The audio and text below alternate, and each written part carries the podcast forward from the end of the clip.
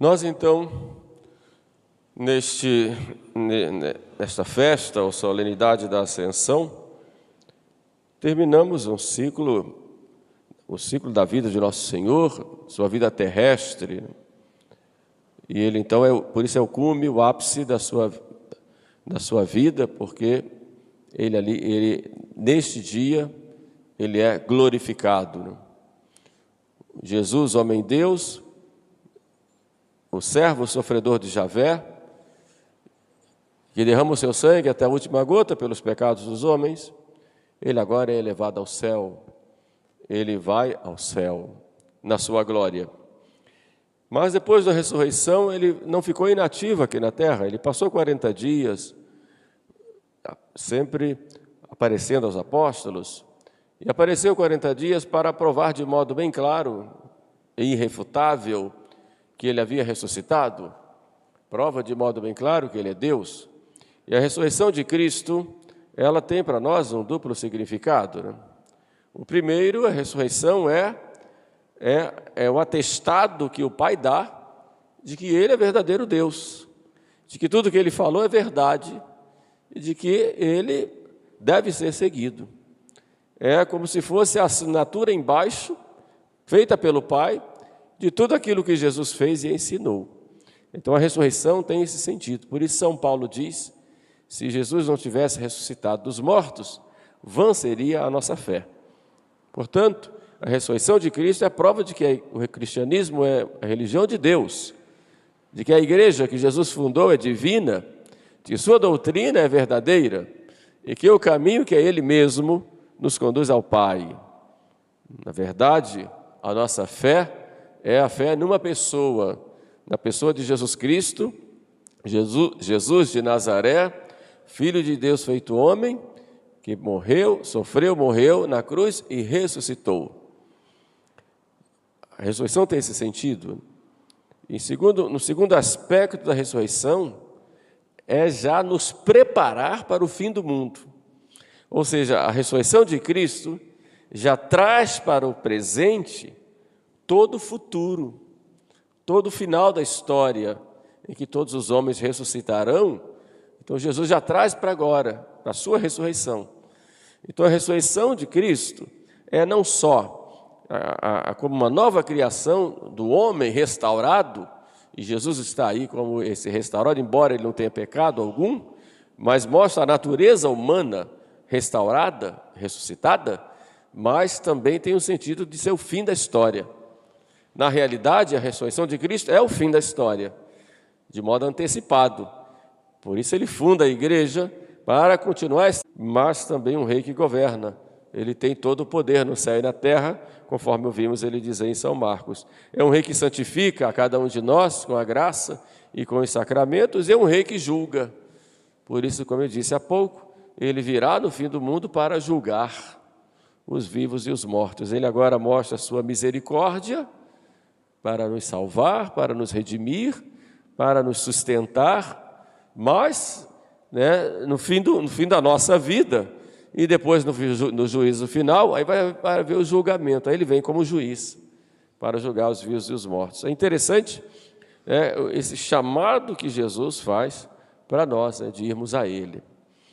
Esse é o fato, né, o fato histórico da ascensão. Mas isso tem um significado para nós. Né? E qual é o significado? Né? Primeiro, como eu disse, a, a, ascensão é o ápice da história da redenção. Jesus vai para a glória, né? E nós partimos então com ele para o céu.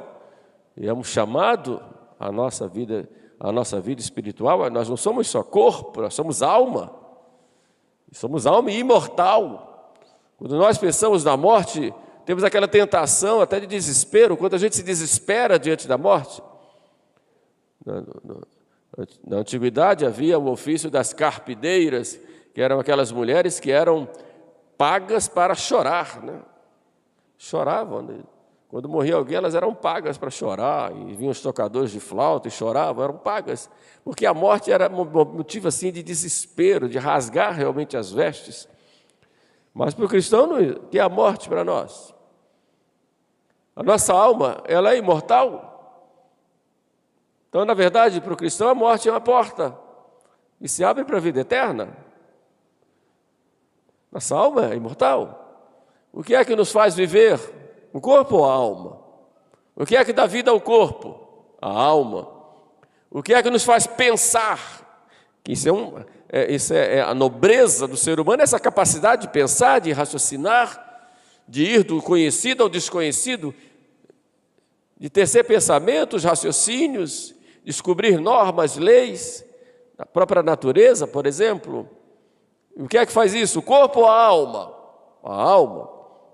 Porque o homem é capaz de amar, é capaz de dar a vida por alguém ou por um ideal? O corpo ou a alma? A alma. Porque o homem é capaz de escolher entre uma coisa e outra, o que, o que ele quer fazer, buscando o bem, muitas vezes até errando na escolha, achando que é bem, que é bem ou mal, mas de qualquer forma ele tem essa capacidade de escolher pelo corpo ou pela alma. Pela alma. E quando o homem morre, o que acontece? É essa alma que sai do corpo. Então podemos dizer que o homem é imortal quanto a alma. E que o corpo descansa e que vai ressuscitar no último dia. E que essa alma, ela é imagem e semelhança de Deus. Deus que é sabedoria infinita. A alma é, pois, essa imagem de Deus, sabedoria infinita. A alma que é imagem de Deus, que ama, que é amor. Então, nisso nós somos diferentes dos animais, que tem também uma alma mortal, é diferente da nossa. Apenas um princípio vital. O fato é que o homem foi, quando a alma sai do corpo, essa alma ela busca exatamente o infinito. É como uma flecha, né? a alma sai em direção de Deus, porque ela foi criada para Deus.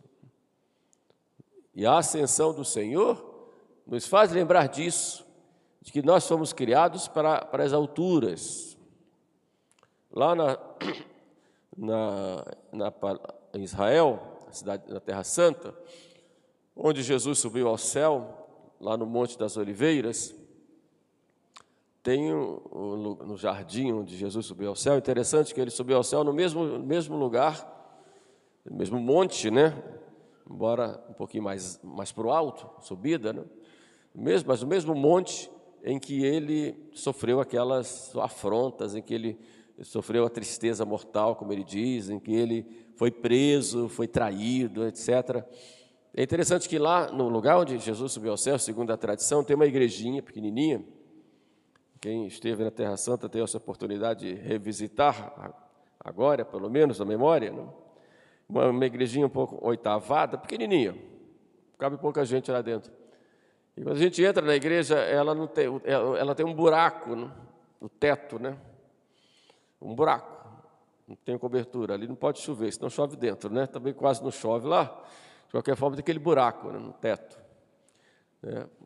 Para mostrar que foi ali que Jesus subiu ao céu.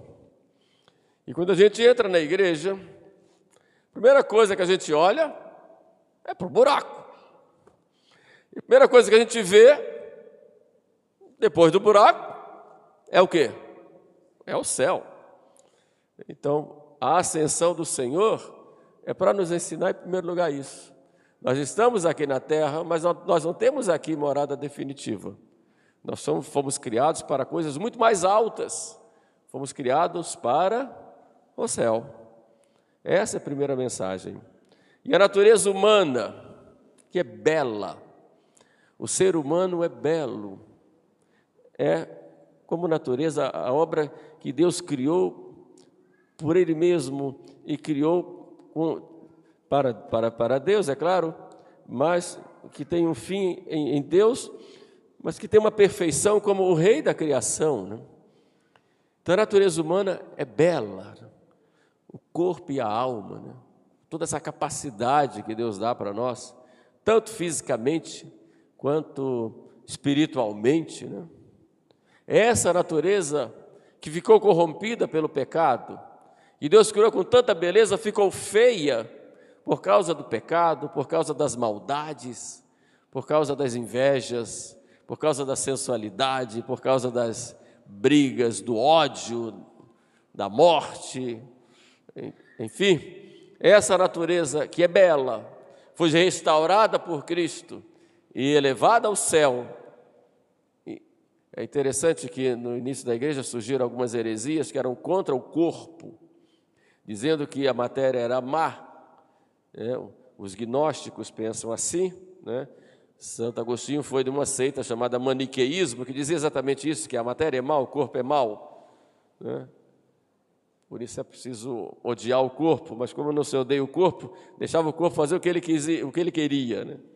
Aí é contra a natalidade, contra a figura da mulher, porque a mulher gera, enfim, essas seitas meio loucas aí que, que odeiam a matéria. Mas o homem, o ser humano, não, é belíssimo. Deus criou como, e com o seu sopro divino, deu-lhe a vida, deu uma alma imortal. E essa natureza humana que vai ao céu com Jesus, que é homem perfeito e é Deus. E lá no céu Jesus intercede por nós.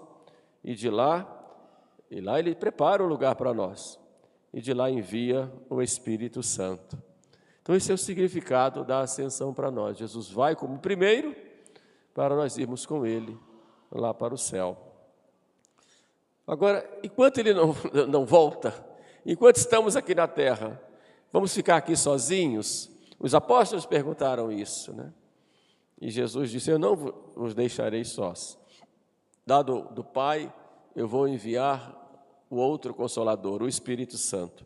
E enviou o Espírito Santo para nós e fundou a igreja para nós, como uma grande família, como seu corpo místico, né, que nos alegra, que nos ensina o caminho, que nos orienta, que nos não só ensina, como também nos impulsiona, né, que nos santifica com os sacramentos, que nos fortalece no dia a dia. Né.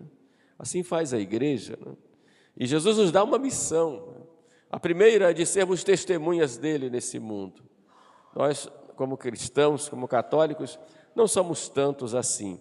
Católicos que frequentam a igreja, que vão à missa direitinho todos os domingos, não são tantos assim.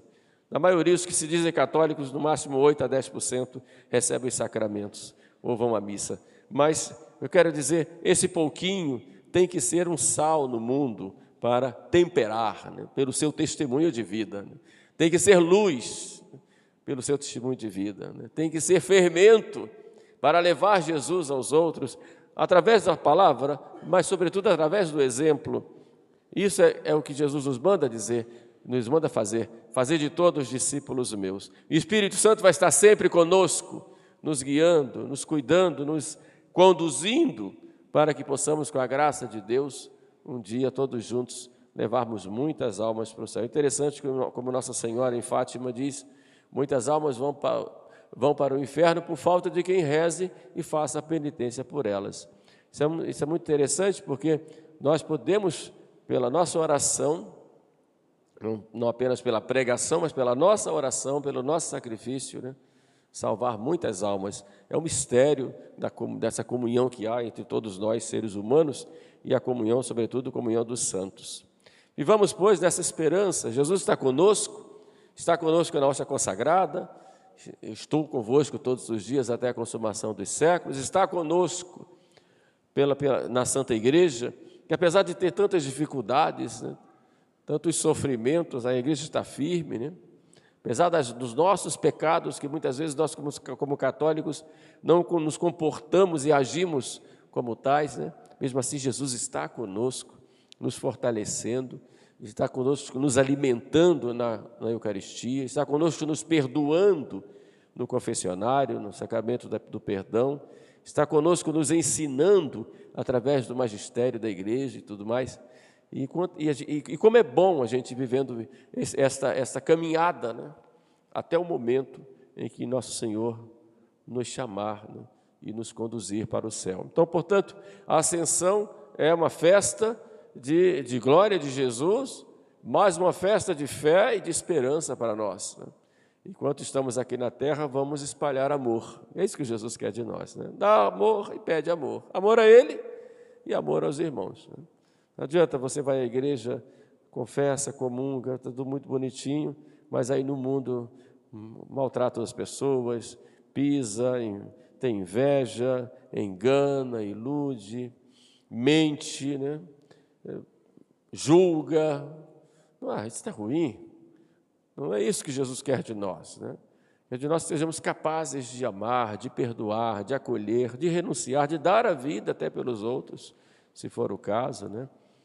Para que assim nós possamos espalhar né, esse reino de Jesus e levar para o céu o maior número de almas possível. Pensamos, pois, a Nossa Senhora, que é medianeira, está lá no céu também com Jesus, onipotência suplicante, implorando a Ele né, e ao Pai que nos mande sempre a graça né, que vem a nós. E que Nossa Senhora, então, nos conceda essa graça de podermos um dia também alcançarmos a vida eterna.